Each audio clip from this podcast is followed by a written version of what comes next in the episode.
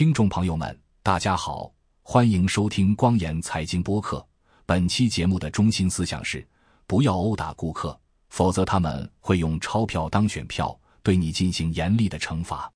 这是一个连小孩子都明白的道理，然而有些成年人却反其道而行之，可以说是不折不扣的大傻逼了。这是一个今天刚刚发生的真实。暑假眼看就要过去，家里来亲戚了。我岳父岳母带着俩孙女过来，我带着小龙果和饺子陪着。今天去了城隍庙，九点多钟到的，游客已经熙熙攘攘，多数是外地家长带孩子来上海旅游的。很多商店要等十点钟才开门，我们就进进了一家刚刚开门、打着文创旗号的店铺，是卖那种珠子串手串的，可以找自己的姓氏、属相、星座之类的，选好了找店员串手串。一行人在一堆盒子里挑珠子，我嫌那个声音太过刺耳，就在门口等着。过了一会儿，我进去看看他们挑的怎么样了。见到饺子拿着一颗珠子，正在仔细的看。我刚要问他找到自己的名字或者属相了吗？一个店员隔着柜台冲饺子嚷：“你不要把这个盒子里的珠子放到另一个盒子里。”我看了一下格局，那堆盒子里装的是刻有姓氏的珠子，按照汉语拼音排序的。饺子站在 L 盒子旁边，从 M 盒子里拿珠子看，因为那个盒子边挤满了人，他站不过去。饺子说：“我没有拿错，也没有放错。”店员又说了一遍。饺子不高兴了，放下手里的珠子，扭头看到了我，然后他说：“我不买了，爸爸，咱们走吧。”小龙果看到了这一幕，放下了手里的珠子，也跟着走了。外公外婆、表姐、表妹没注意到。还在那儿挑，出了门我问孩子们：“你们很喜欢这种手串吗？”孩子们点点头，都说挺喜欢的。我说：“那好，咱们去对门买。”对门那家店刚开门，已经宾客盈门，一个店员过来接待我们。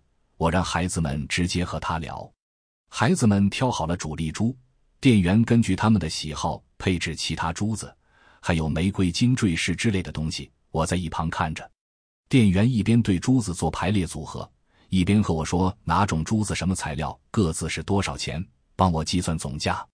说实话，我早就知道旅游景点这种所谓文创都是宰游客的，但听到最终报价一千九百多，差一点到两千只，还是吃了一惊。孩子们也没想到两副手串会这么贵，在他们的认知里，任何他们能用的东西，价格上的四位数都是很贵的了。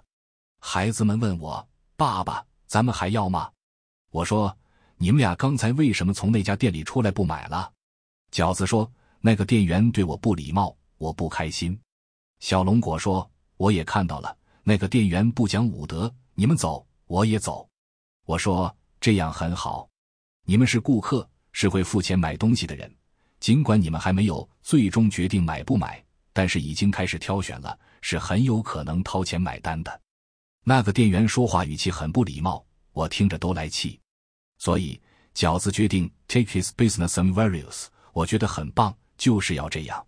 你们手里的钞票就像选票一样，只会给态度好、东西好、服务好的人。所以你们做了正确的事。为了奖励你们，爸爸给你们买这两串手串，你们要爱惜。手串做好了，孩子们戴到手上，开心极了。不停让我赶紧拍照给还在上班的妈妈也看看。过了一会儿，外公外婆、表姐表妹买好手串出来了，看到小龙果和饺子的手串，都说真好看。表姐和表妹还后悔了，说早知道在这家店买了。一问价钱，他们四人买的手串加起来不到八百块。尽管文创在游客，但一分钱一分货的基本规律还是起作用的。从材料到设计。从店员的态度到专业程度都差了一倍不止。一边逛一边和孩子们聊，顾客至上，钞票是选票的事儿。中心思想是：顾客是金主，对如何使用自己的金钱拥有最高权限。购物的开心和满足最重要。商家如果达不到这个要求，你们就去别的地方，不让态度不好、不够专业的商家挣到你们的钱。你们要记住，货比三家，有比较才有鉴别。对于上了四位数的购物，一定不要冲动，多看看，多想想，再做决定，没有坏处。好的交易一定是双向选择，但一般说来，谁掏钱谁有决定权。你们作为顾客的感受非常重要，不委屈自己，只为好东西买单，这就是市场天然的赏善罚恶淘汰机制。你们作为顾客，任何不给你们足够选择、对你们态度不好、甚至不礼貌、不讲武德的商家，你们都要用这种方式来惩罚他们。说完，我不由得想到厉害了我的国无故殴打最大顾客，还伙同一帮臭流氓妄图干掉该最大顾客的事儿。不由得掏出手机看了一眼汇率，市场已经拿钞票当选票投出去了。感谢收听光岩财经播客，欢迎收藏、点赞、转发、评论，也欢迎您订阅光岩财经邮件组。订阅地址是“光言财经”四个字的汉语拼音全拼加上点儿康姆。本次播报就到这里，咱们下期节目再见。